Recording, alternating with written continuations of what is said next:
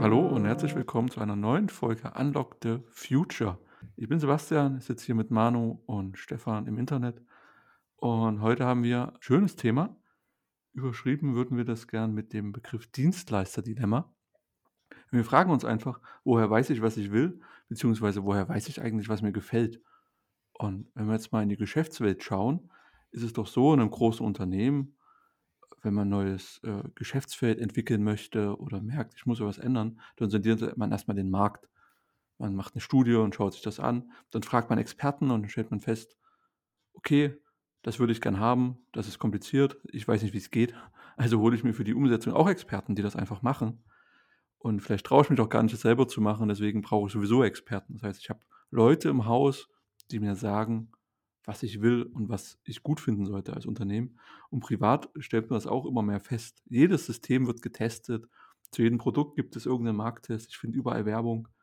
Privat kann ich mich ständig auf äh, Facebook, Instagram und allen möglichen anderen äh, Plattformen vergleichen und, und kriege immer so, so ein Bild vorgespielt. Und die Frage, die ich mir da stelle, ist, ist man eigentlich nur noch am Kopieren? Also woher weiß ich jetzt, ob was für mich der richtige Weg ist, die richtige Richtung? Und, und äh, wie stellen wir eigentlich sicher, was man als Persönlichkeit oder als Unternehmen, was brauche ich eigentlich wirklich, was hilft mir in der Situation? Und warum traut man sich nicht einfach mal was, was auszuprobieren, was zu machen und sich da mal ein bisschen zu exponieren, ins Risiko zu gehen? Äh, das vorhergeschickt, äh, Manu Stefan. Warum eigentlich? Äh, in unserer kleinen Vordiskussion hatten wir ja schon äh, so den, den ersten, das erste Übel äh, herausdiskutiert, ähm, dass sich Firmen halt gerne sowas einkaufen. Ne? Das ist gar nichts Verwerfliches dabei, sich Berater ins Haus zu holen, große Beratungsunternehmen. Ähm, nur meistens kommt die halt so mit diesem, mit dem Plan für die jeweilige Branche. Natürlich beschäftigen sich Beratungsfirmen viel halt mit der entsprechenden Branche, wo das Unternehmen unterwegs ist. Die Berater sind super ausgebildet, ähm, gucken dann, wo steht das Unternehmen, wo sollte es sein? Und da sind wir ja schon bei dem Punkt, ne? Wo sollte es sein? So ein Unternehmen kommt, also eine Unternehmensberatungsfirma kommt ja immer mit einer sehr guten, was heißt sehr guten Vorstellung, mit einer Vorstellung, wo äh, man in der Branche stehen sollte, um zu den führenden Unternehmen zu kommen. Und jetzt wäre natürlich zu diskutieren, ist das halt immer gut? Funktioniert dieser pauschale Ansatz? Ähm, wir hatten mal so einen lieben, netten Berater, äh, der uns gesagt hat, naja, erst kommt irgendwie die A-Mannschaft und dann kommt die B-Mannschaft und die Projekte werden dann von der C-Mannschaft umgesetzt. Also ist da ja schon so ein, so ein, so ein Business dahinter und viele, wenn, wenn man das mal auf viele Unternehmen denkt, wird das in meinem Kopf schnell ganz schwierig, ähm, wenn man alle irgendwie nach Plan, nach einem Plan irgendwo hinführen möchte. Ja, da kann ich, da kann ich dir ein Stück weit zustimmen. Das ist halt, wie du sagst, die, die Berater, da gibt es super gute Leute mit Sicherheit, aber zum einen leben Berater davon, dass Unternehmen beraten werden wollen. Das heißt, äh, dass dort ein Problem besteht, dass Unternehmen nicht wissen, wo sie hinwollen und idealerweise dort vielleicht auch gar nie ankommen. Ja? Und das Zweite ist, wenn jetzt ein, ein Beratungsunternehmen drei Unternehmen berät, ähm, kann gegebenenfalls rauskommen, dass alle drei in dieselbe Richtung laufen sollten und dass das Feld halt schon bestellt ist, wenn das Unternehmen drei dort ankommt, wenn es das langsamste von den dreien sein sollte. Ja. Und gut, das ist für das Beratungsunternehmen gut, weil dann besteht dort wieder ein Bedarf zu beraten. Aber das ersetzt ja, und das ist das, was du eingangs gesagt hast, äh, Sebastian, woher weiß ich denn als Unternehmen, wo ich hin will? Das ersetzt dieses, mh, hm, diesen Wegweiser, den ich als Unternehmen glaube ich, selber vielleicht erarbeiten sollte, nicht. Weil ich kriege vorgeschlagen, hey, es wäre sinnvoll, in dem und dem Markt einzusteigen oder rauszugehen oder hier mehr zu verkaufen oder da mehr zu verkaufen, ja. Ähm, aber das ist halt eine, eine Sicht der Berater auf den Gesamtmarkt. Vielleicht wäre es für mein Unternehmen sinnvoll, mich strategisch komplett anders auszurichten und zu sagen, mein Bestandsgeschäft, weiß ich nicht, ich produziere Energie für einen Energieversorger, lasse ich komplett weg, mache ich einfach gar nicht mehr, sondern ich konzentriere mich darauf, Solaranlagen zu bauen. So. Weil das äh, in Zukunft vielleicht ein ganz interessanter Markt ist und mit der Mannschaft, die ich habe, auch vielleicht besser umsetzbar. Ja? Und da glaube ich halt, sind Unternehmen vielleicht auch einfach nicht gerüstet, aus sich selbst heraus einen, Wegweiser zu bauen, obwohl sie vielleicht die Leute hätten. ich frage mich da auch, wie kann das denn passieren, dass du dein Warum verlierst? Also ein Unternehmen gibt es ja, weil das ein Problem löst. Glaube ich zumindest. Das ist ja der Grund, warum du was gründest. Und irgendwann passiert dann auf dem Weg, dass du das vergisst oder verlierst. Und dann stehst du da und weißt gerade nicht mehr, was du tust und warum du das eigentlich tust. Das finde ich ist schon eine sehr schwierige Situation. Ich glaube nicht, dass ein Unternehmen gegründet wird, um, oder nicht alle, um ein Problem zu lösen, sondern viele werden ja auch gegründet, weil sie denken, das wäre cool. Ja? Also, keine Ahnung, SpaceX hat sich nicht deshalb gegründet, weil es ein Problem ist, dass wir nicht zum Mars kommen, sondern weil sie es cool finden, zum Mars zu fliegen. So, ne? Aber die, die Grundintention, die Unternehmen, die sich Berater ins Haus holen, also These jetzt, ne, ohne es genau zu wissen, sind Unternehmen, die schon sehr etabliert sind in Märkten, die sich über Jahrzehnte nur schrittweise entwickelt haben. Und diese Märkte, die brechen jetzt in einer brutalen Geschwindigkeit um und grundlegend um. Also Thema Mobilität, Thema Energieversorgung, ja, also diese alten Prämissen, die über 40 Jahre gegolten haben, die gelten auf einmal nicht mehr. Und da ist der Beratungsbedarf extrem hoch, vielleicht auch, weil einfach die Leute massiv überfordert sind. Also vielleicht kommt dieses, ich weiß nicht, wohin ich will, einfach aus blanker Überforderung. Aber haben wir dort vielleicht an der Stelle irgendwie eine Fehldenke, wo wir sagen, ich sage immer, Unternehmen kommt von Unternehmung. Ich habe eine Unternehmung. Ich setze Mittel ein, um zum Beispiel, wir gehen mal von der Energie ein bisschen weg. Ich baue mir eine Halle, in die Halle stelle ich Maschinen rein. Die Maschinen können Holz verarbeiten und aus dem Holz, die Teile, die ich herstelle mit Arbeitern, kommen Möbel raus. Diese Möbel verkaufe ich. Irgendwann kommt halt Ikea, ich werde die Möbel halt nicht mehr los. Und dann wäre die Frage, okay, dann trägt sich diese Unternehmung nicht mehr und dann beende ich diese Unternehmung. Ne? Und dann entsteht eine neue äh, äh, Unternehmung, keine Ahnung, irgendein Service, der halt die Möbel von IKEA zum Kunden bringt, aufbaut, irgendwas. Ähm, ist denn vielleicht da ein Problem, wenn U Unternehmen halt einfach zu alt sind? Also früher war das vielleicht gut, weil der, der Kundenwunsch noch länger da war. Ist da vielleicht ein Problem, dass ich sage, okay, ne, ne, wieder ein Energieversorger. Energieversorger ist damit gestartet zu sagen, okay, wir haben unsere zwei, drei zentralen Kraftwerke, wenn überhaupt, ne, können ja heute auch am Markt eingekauft werden. Dann habe ich meine 200, 300, 500.000 Endkunden und an die verkaufe ich Strom. Das ist mein Produkt. Da schöpfe mhm. ich überall meine paar Prozent ab und das ist jetzt mein Produkt so. Nach einer Marktliberalisierung muss ich ein bisschen mehr Marketing machen oder so, aber irgendwann ist halt diese Unternehmung hat halt keine Grundlage mehr. Da ist dieser eingesetzte Euro, produziert halt nicht mehr 1,10 Euro hinten raus, sondern 95 Cent. Dann rechnet sich die Unternehmung nicht mehr, müsste ich die nicht beenden. Ist das nicht, ist das nicht Quatsch, ein Unternehmen auszu, zu, äh, dann einfach ein Unternehmen zu beenden? Lohnt sich das überhaupt, da eine Neuausrichtung zu machen?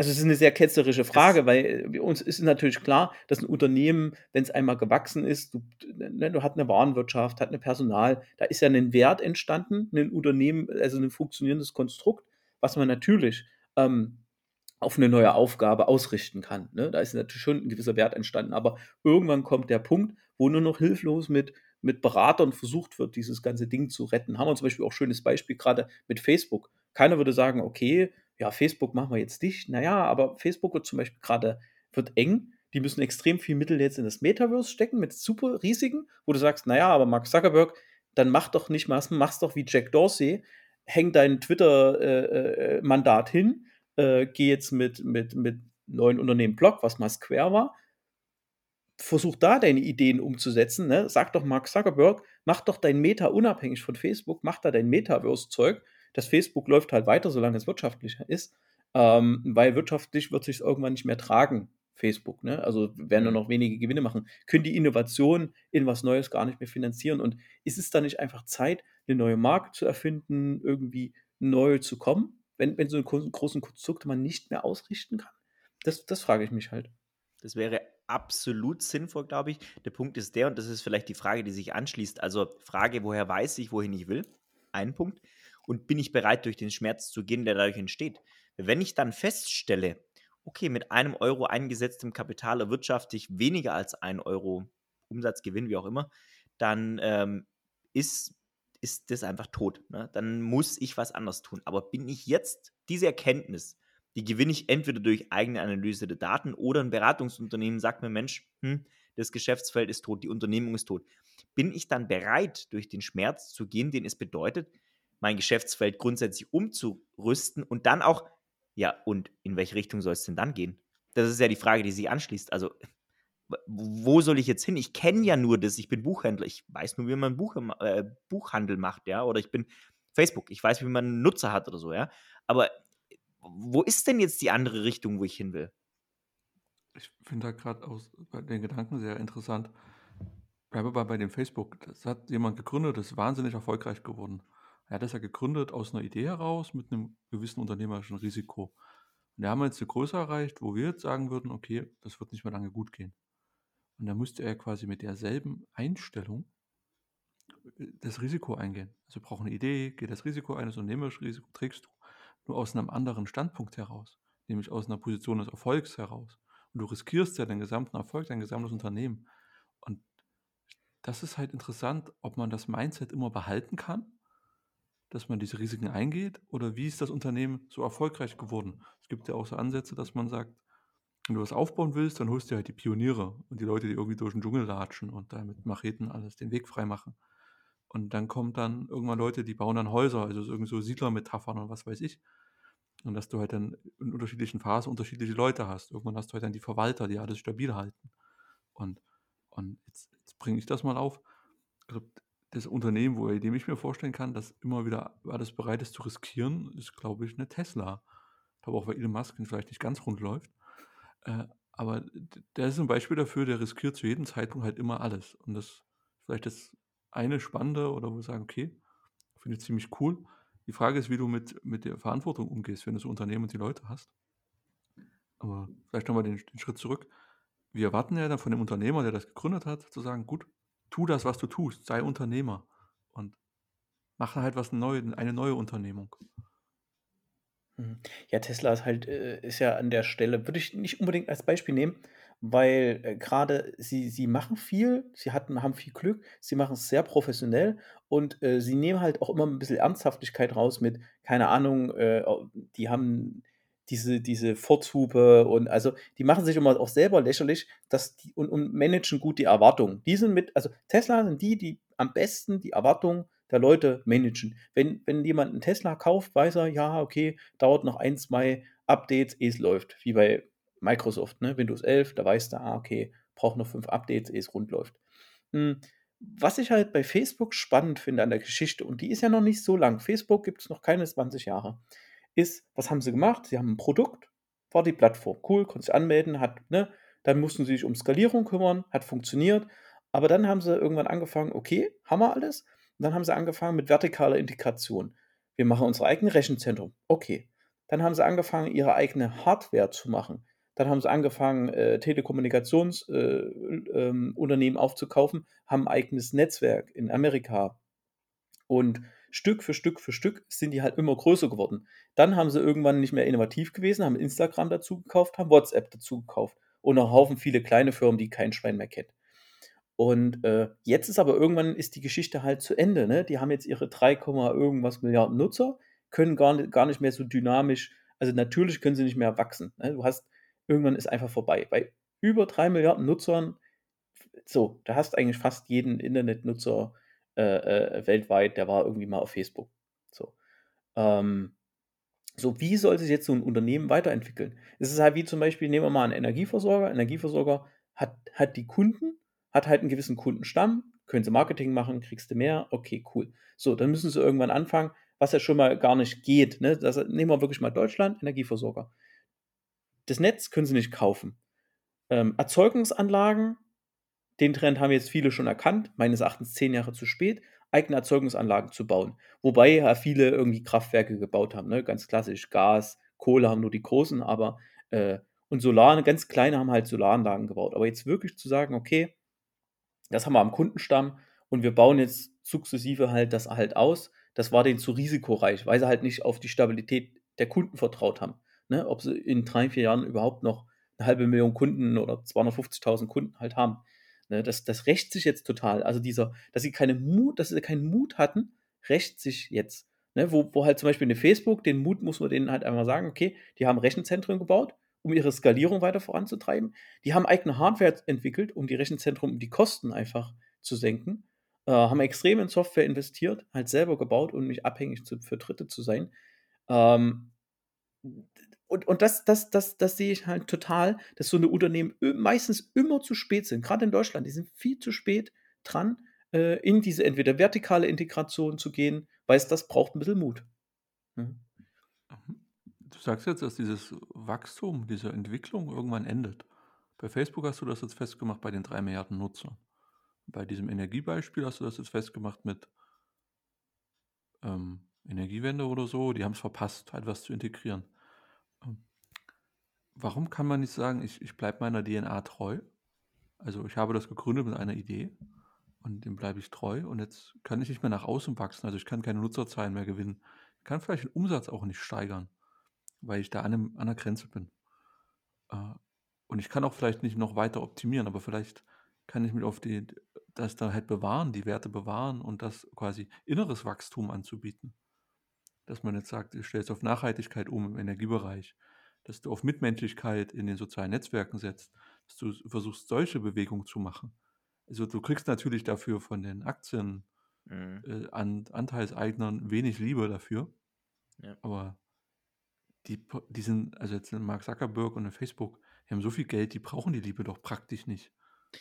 Doch, gerade die brauchen sie. Also das bricht denen wahrscheinlich gerade die Unternehmen, die jetzt so, sagen wir mal, gut liquide ausgestattet sind, die haben das Dilemma, dass sie, auch Apple zum Beispiel, ne, dass sie ihr Geld irgendwo sinnvoll unterbringen müssen, weil das ist dann so eine, also Vermutung jetzt, ne, einigermaßen fundierte Vermutung, aber trotzdem Vermutung, dass wenn du ein, ähm, wenn du auf großen Barmitteln sitzt oder auch auf großen Vermögenswerten, wie auch immer die ausgestaltet sein sollen, dann äh, als dann bist du gewissermaßen zum Erfolg verpflichtet, weil die Investoren, wenn die dann einmal sehen, dieses und grundsätzlich stimme ich dir da überein, das Wachstum nach innen wäre the way to go.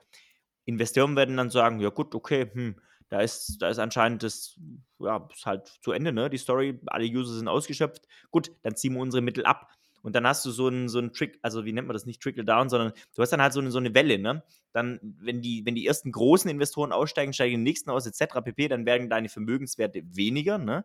Weil deine Bewertung ist ja sowieso nur imaginär, ja? Also, dass es, keine Ahnung, dass jetzt äh, Trillion, Trillion Dollar Company gibt wie Apple, das ist halt, das ist ein imaginärer Wert, der existiert ja faktisch nicht, ne? Der existiert nur in Büchern von, vom Unternehmen, von Investoren.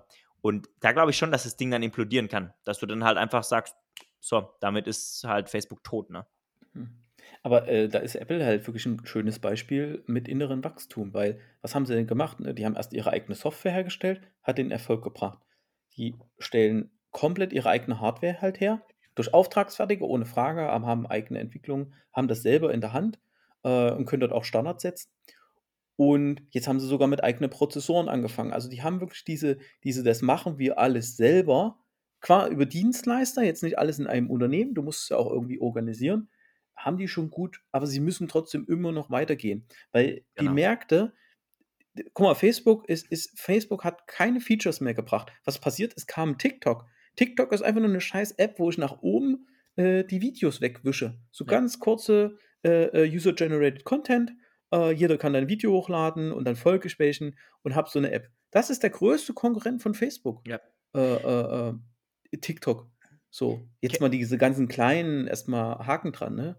Aber das ist das Problem, ne? Inneres Wachstum ist cool, ja, bin ich auch total dafür. Du musst aber trotzdem auf dem Markt immer weiterkommen, sonst nehmen die andere Marktanteile halt weg und du kannst das innere Wachstum nicht mehr finanzieren.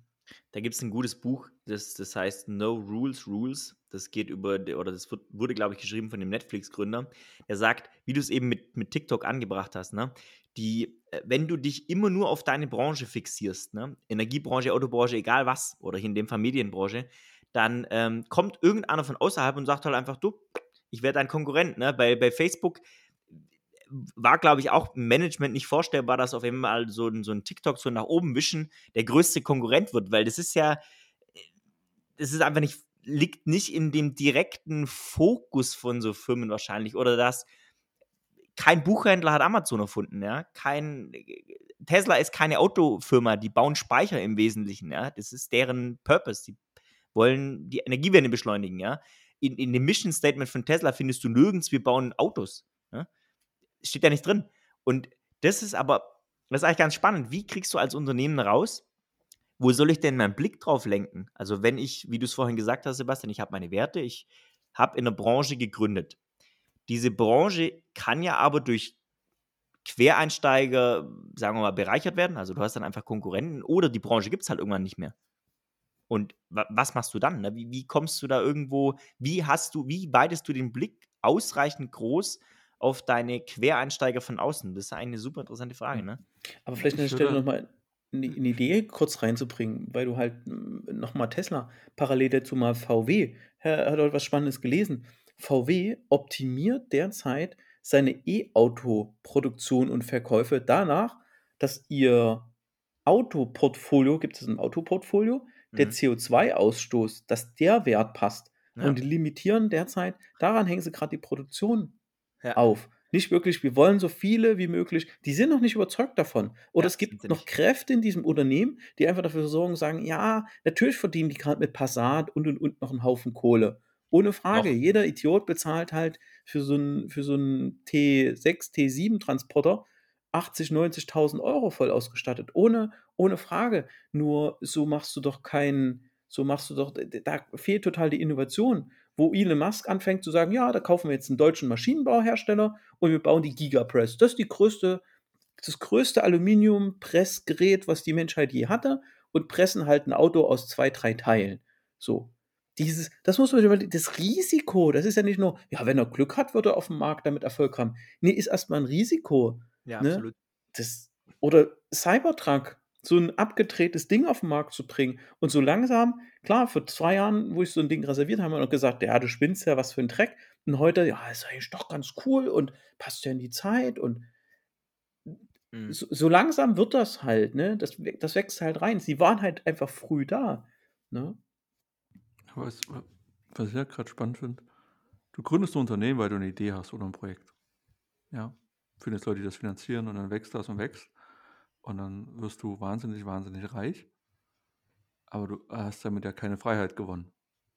Sondern die Freiheit, die du am Anfang hattest, als mittelloser Gründer, du, also Manu, du, hast, du, du schüttelst gerade den Kopf, weil du hast mir gerade dargelegt, cool, du kannst zwar reich werden und kannst Facebook, dir kann Facebook gehören, du kannst machen, was du willst, aber sobald die Anleger sagen, nee, nee, falsche Richtung, bist du gekniffen. Nee, Das heißt, deine ganzen Ideale hast du ja dann praktisch irgendwie verraten oder du hast deine Freiheit doch verloren, über dein Unternehmen zu entscheiden, über dein eigenes Projekt zu entscheiden. das Das ja. ist ja in dem Schritt, wo du das nach außen verkaufst, also das hast du dich erpressbar gemacht. Ja. Und dann musst du dir dann diese Leute reinholen, die sagen, ja, der, der Markt, du musst in die Richtung wachsen. Aber warum sagen die das denn? Die sagen das doch auch nur, weil irgendwie alle glauben, dass externes Wachstum eine gute Idee wäre. Und da ist Tesla zum Beispiel das perfekte Beispiel, weil Elon Musk hat sich faktisch nicht erpressbar gemacht. Der hat einen Haufen Investoren, der hält aber selber auch schweineviel Tesla-Aktien. Ne? Plus er ist halt einfach diese Leading Figure, die halt sagt, in die Richtung geht Tesla. Und das ist eigentlich das Paradebeispiel. Immer wenn du so eine Galionsfigur hast, die einen riesig großen, äh, großen äh, Stake in the Game, also die selber extrem viele Anteile hält, ne? Und also ganz platt gesagt, wenn Elon Musk nicht wäre, würde Tesla nicht da stehen, wo sie stehen. So, ne? Sondern der treibt extrem, der hat riesig Skin in the Game, der weiß, wo das Ding hin soll und der hat diese visionäre Vorstellung, von wo es hingehen soll. Du machst dich mit Investoren ein Stück weit erpressbar. Ist so. Ne? Du hast dann, du hast diesen Druck, die Quartalszahlen zu bringen. Und das ist auch das, wo du vorher gesagt hast, äh, ähm, Stefan, Unternehmertum. Die meisten Unternehmen, seien es große DAX-Konzerne oder seien es mittelgroße Unternehmen, werden nicht von den Menschen gelenkt, die dieses Unternehmen initial aufgebaut haben, sondern vielleicht noch von den Erben, wenn es Familienunternehmen sind, oder aber von Vorständen, die für drei bis vier Jahre gewählt sind.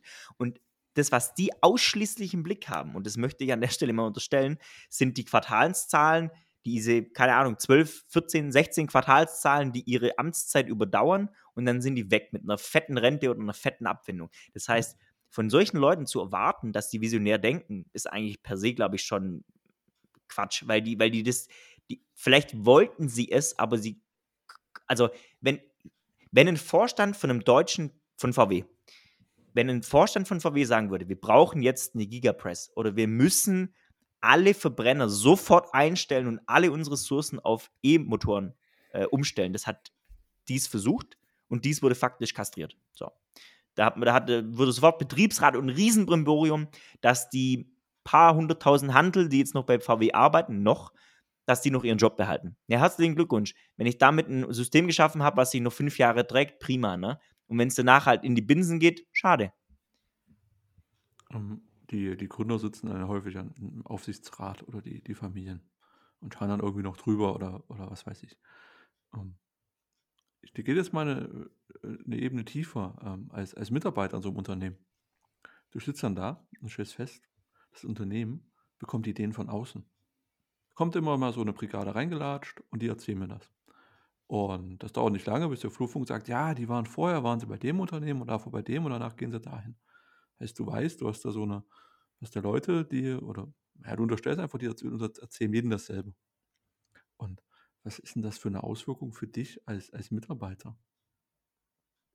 Ne, eine äußerst 'ne äußerst schwierige. Also, es kommt natürlich ganz drauf an, wo die wo die Berater, äh, aufschlagen. Weißt du, wenn du jetzt ein Mitarbeiter halt bist, gibt ja immer zwei Möglichkeiten. Entweder sie schlagen halt auf und gucken dir bei der Arbeit halt zu, um so klassisch nach Taylor und Ford deinen, äh, Arbeitsablauf zu optimieren. Das hat es ja auch schon bis in die Organ äh, in in die Organisation geschafft. Oder noch schlimmer, äh, es kommt halt eine ganze Truppe und guckt: „Jetzt müssen wir den ganzen Daten digitalisieren.“ Ähm und äh, machen das entweder auf die nette Art und Weise oder machen es halt, also die nette Art und Weise ist, die lassen halt einfach ein Konzept da, was 200 Seiten halt hat. Äh, wenn ich da die nicht genügend Führungskräfte dahinter bekomme, kannst du das noch ein paar Jahre danach noch da einfach lesen. Da hat sich einfach effektiv nichts getan. Und ähm, die harte Nummer ist halt einfach die, ähm, das Unternehmen wird sich für viel, viel, viel Geld äh, die Berater einfach einstellen und, äh, würde die als Führungskräfte einsetzen. Das wird ein Jahr gut gehen, ne, aber wird dazu führen, dass halt einfach die guten Leute halt gehen mit Erfahrung. Die gehen halt einfach.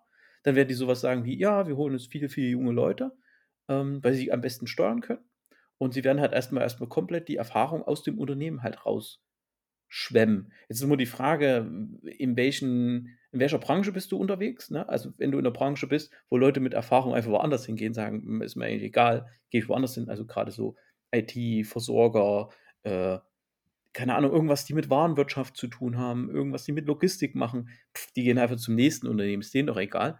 Und du ziehst erstmal, ich glaube, so ein Berater denkt so. Würde ich jetzt, wäre jetzt einfach meine böse Unterstellung. Wir sind ja auf der bösen Seite. Ne? Böse Seite wird so ein Berater erstmal nur aus diesem Unternehmen, ähm, naja, die Erfahrung rausschwemmen, das wirklich erstmal so ein bisschen, noch ein bisschen trister machen und dann halt sich selber halt einbringen. Ne? Wir reden hier von der Generation Y, die, die einen Purpose suchen, die, die irgendwas gestalten wollen, die sich einen Arbeitgeber aussuchen, nach mit einem Ziel, der muss Ziele haben, der muss mich inspirieren, ich möchte mich da einbringen. Und du sagst mir jetzt, die gehen einfach, die verpissen sich einfach, der Berater schwemmt die da so raus. Ja, ne, ja, wenn, wenn das die von der Generation sind, klar, klar gehen die halt einfach. Mhm. Weil ich, ich, ich, ich arbeite ja an was, ne? Also wir, wir gehen jetzt mal an, wir nehmen jetzt mal an, man arbeitet schon so zwei, drei Jahre bei einem Unternehmen. Ähm, alle Projekte, man hat sich seine Arbeitsauffeld, äh, Arbeitsfeld so sehr explorativ gesucht. Alle Projekte, die man macht, äh, folgen einer gewissen Idee, alles hat ein Warum, man hat alles sauber aufgebaut. Ne? Es ist ein bisschen obendrauf geguckt chaotisch, aber das Warum ist relativ stabil und das, dem kann man noch Jahre folgen. Und auf einmal kommt jemand und sagt, nee, nee, nee, wir müssen hier und da viel schneller werden oder wir müssen jetzt hier und da was machen, wir müssen jetzt komplett woanders halt hin. Keine Ahnung, wir nehmen jetzt mal den Energiebereich äh, und nehmen jetzt mal ein Unternehmen, wo natürlich keins angesprochen ist, die es auf einmal extrem wichtig finden, wir müssen jetzt alle Energie auf den B2C-Market äh, äh, äh, lenken, wo jeder Experte sagt, naja, B2C-Market, da verdienen wir irgendwie 10 Euro oder 50 Euro pro Kunde pro Jahr. Hm, können wir unseren Wohlstand nicht halten? Können wir eigentlich dreiviertel Leute rauswerfen? So. Sagen die, na, nee, kriegen wir irgendwie nicht hin. Ne? Aber das Unternehmen hat auch zu viel Angst, in den Industriebereich zu gehen, sich weiterzuentwickeln, komplexere Projekte zu stemmen, sich auf die Experten zu verlassen. Ähm, und, und dann holt es irgendwie Berater halt rein und verprellt halt äh, äh die Experten drängt die erfahrene Leute halt raus, drängt halt meistens auf alte Strukturen. Ähm, am Ende suchen die sich ja auch nur Verbündete dann in der Umsetzung, die Berater, weil die ja selber wissen, die können ja mit vielen Ideen halt kommen. Ähm, das, wo, wobei man halt das Ganze nicht an einem Energieversorger vielleicht diskutieren sollte. Wir brauchen mal so ein, so ein prototypisches Unternehmen, äh, was möglichst in Deutschland ist, ähm, wo man wo man das halt was sich halt stark äh, stark verändert hat. An dieser Stelle können sich Unternehmen gern bewerben, das zu diskutieren.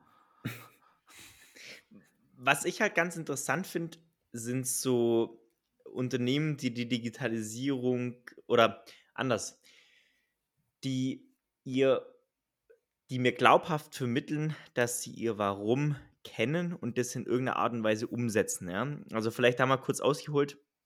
Ich habe bei einem bei 'nem Hersteller für gewerbliche Spülmaschinen das ist ein extrem unsexy Thema, ja. Also, da werden große ja, halt einfach Industrie keine Ahnung, in Werften zum Beispiel gibt's, äh, große Anlagen, die spülen Teller. Oder in jedem Restaurant steht so eine gewerbliche Spülmaschine, so.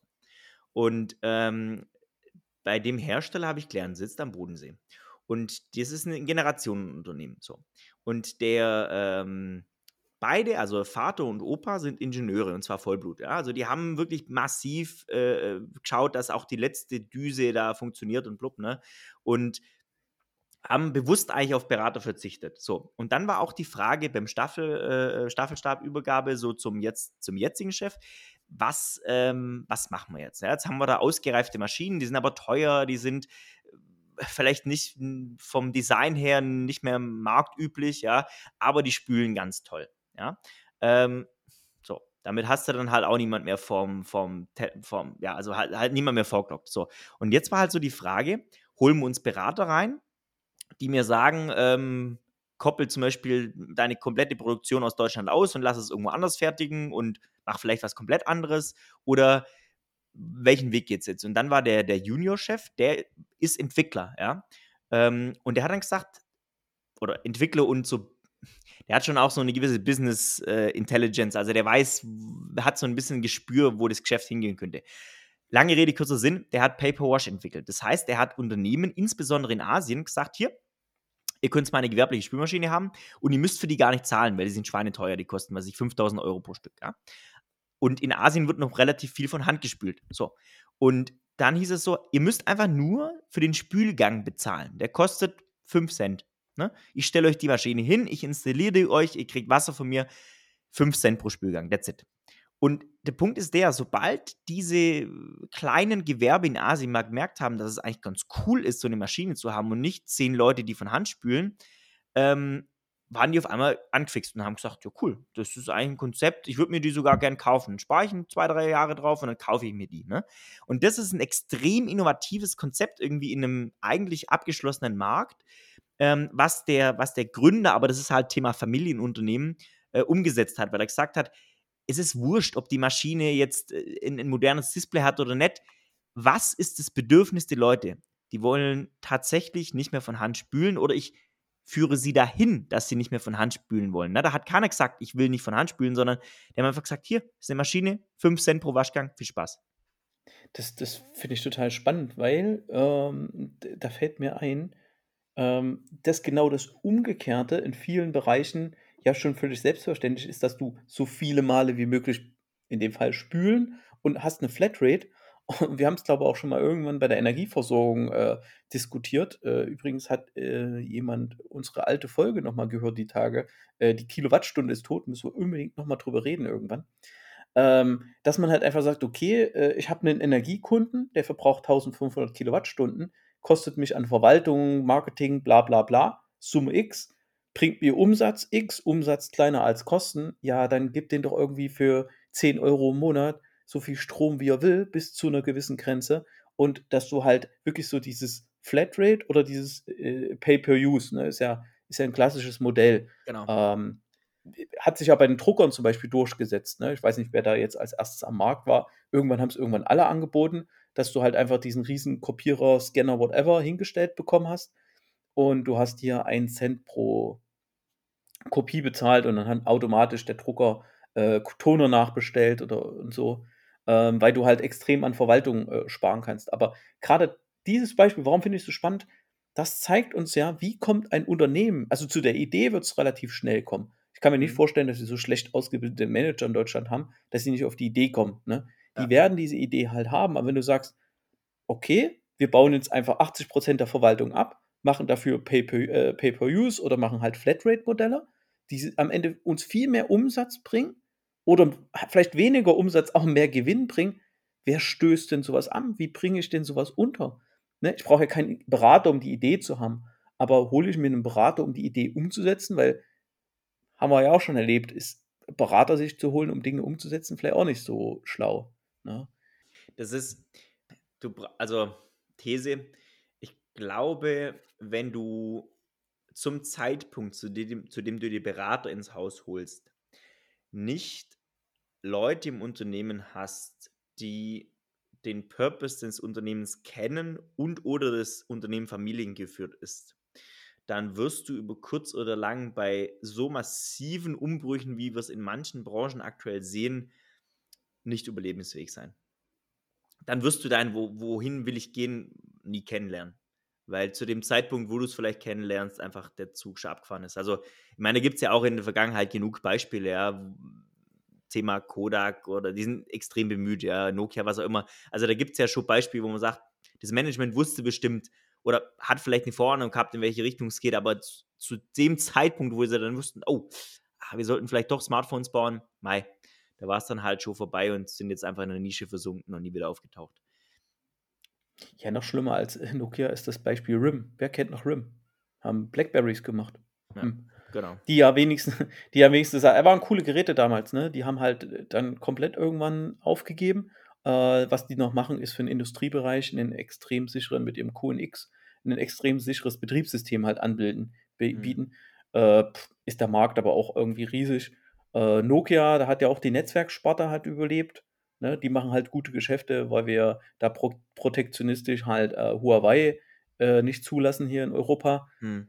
Oder nur bedingt zulassen. Ähm, deshalb haben die da auch noch, auch noch einen Markt. Also die Unternehmen nach einer schweren, schweren, schweren Krise und der Entlassung von wirklich vielen Leuten finden die ja auch wieder Leute. Nur, ich frage mich so insgesamt mal, mal wirklich weitergedacht, ist es denn noch eine Organis ist es denn wirklich noch eine sinnvolle Organisationsform, wenn ich jedes Mal dann ein Unternehmen wird getragen von einer Unternehmensidee, bis die halt irgendwie, naja, die wird zur Cash-Cow, kennen wir mhm. ja alle, dieses, okay, ich habe irgendwie, ich entwickle was, dann ist das eine Cash-Cow und nach hinten raus betreue ich noch so meine Restkunden, aber da muss ich schon wieder eine neue Cash-Cow am, am, am Laufen haben. Wenn ich aber entweder bin ich als Unternehmen zu groß oder zu klein. Wie, wie, wie soll ich das machen? Klar, eine Facebook kann, kann WhatsApp zukaufen. Okay, haben wir gesehen. WhatsApp monetarisieren, extrem schwierig. Oder nehmen wir mal das Beispiel Microsoft. Microsoft sind die, die am meisten Scheiß zukauft haben. Die haben Skype zugekauft. Waren sie in der Lage, äh, äh mit Skype jetzt äh, diese zwei Jahre Pandemie diesen Online-Markt zu dominieren oder diesen Remote-Arbeitsmarkt äh, zu dominieren? Nein. Nein. Das war einfach Zoom, die dort jetzt auch am Markt sind. Dann haben sie äh, äh Minecraft für zwei Milliarden kaufen die ein Spiel von einem Entwickler. Wo ich mir denke, die haben bis äh, nichts gemacht. Und Microsoft ist so ein Beispiel, die kaufen sich einen Haufen Scheiß zu. Und die machen seit Jahr und Tag das Gleiche. Natürlich für die Größe des Unternehmens immer mal iterativ was Neues. Ne? Die haben eigene Hardware hergestellt, gut, okay. Ne? Und dann kommt irgendwann eine VR-Brille, ja, machen auch alle aber effektiv ist es Betriebssystem, Office, ein bisschen Azure. Ich glaube, Azure, hier dieses äh, äh, äh, ähm, eigene Rechenzentrum, was hier AWS oder Google Cloud ist, ist noch das innovativste. Aber woher kommt das? Das kommt halt einfach von vertikale Integration. Also wir haben unser eigenes Rechenzentrum, wir haben eigene Software. Jetzt bieten wir die auch anderen halt an. So, und das wäre eigentlich auch so, und ich glaube, so ein Standardweg verkauft ein äh, Berater auch nur einem Unternehmen. Es würde vielleicht dieser, diese, diese, was du erzählt hast, Manu, mit dem, mit diesen äh, Geschirrwaschautomaten, mhm. ähm, da werden die auch sagen, naja, dann gliedert doch die Fertigung aus. Und ja. ach, da haben wir noch offene, da haben wir noch freie Maschinenkapazitäten. Ach, da können die doch noch für jemand anders irgendwas herstellen, Düsen und da können sie noch dies, das und jenes machen. Und ganz schnell wird es super komplex mit irgendwelchen äh, Tochterfirmen und Zeug. Ähm, ja. Und du bist auch wieder in der Sackgasse und hast jetzt nicht diese große Idee. Du hast deine eigentliche Idee nur zersiedelt äh, um sie besser organisieren zu können. Ne? Ich merke gerade, Stefan ist ganz schön in Fahrt. Ähm, würde es aber gern auch äh, den Deckel drauf machen, sozusagen, weil ich fand das ein sehr schönes, äh, einen sehr schönen Schlusspunkt. Manu hat uns ein Positivbeispiel genannt mit einem Spielmaschinenhersteller. Äh, Stefan hat uns nicht so ein positives Beispiel genannt mit einem Unternehmen, das einfach alles aufkauft, was nicht bei drei auf dem Baum ist. Äh, für 2 Milliarden kann ich den auch gerne mal einen Kühlschrank verkaufen. Äh, genau, ich nehme jetzt für mich mit, äh, woher weiß ich, äh, was ich will, ist am besten, am besten weiß ich das einfach, also ich brauche ein gutes Warum. Sollte externes Wissen und internes Wissen einfach immer kombinieren, um sicherzustellen, dass ich mich nicht von meinem Pfad wegbewege, sondern diesen Weg weiterentwickle. Und damit brauche ich halt viel Mut und muss in Bewegung bleiben und Neues wagen. Als Unternehmen und vielleicht auch als Privatmensch. Vielen Dank für das Gespräch. Ich habe viel gelernt und fand es wahnsinnig unterhaltsam.